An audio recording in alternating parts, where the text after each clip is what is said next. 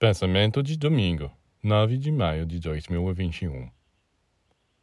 A hierarquia é uma ordem ascendente de coisas, onde não só o inferior está sujeito ao superior, mas também onde as atividades de cada um convergem em direção a um cume, em direção a um centro. Esta ideia de convergência é uma questão essencial. Pegue uma árvore. Onde está sua cabeça? Você dirá que é o topo. Não. A cabeça da árvore são suas raízes que lhe dão vida. A árvore está invertida em relação ao homem. Sua cabeça está abaixo, enterrada na terra.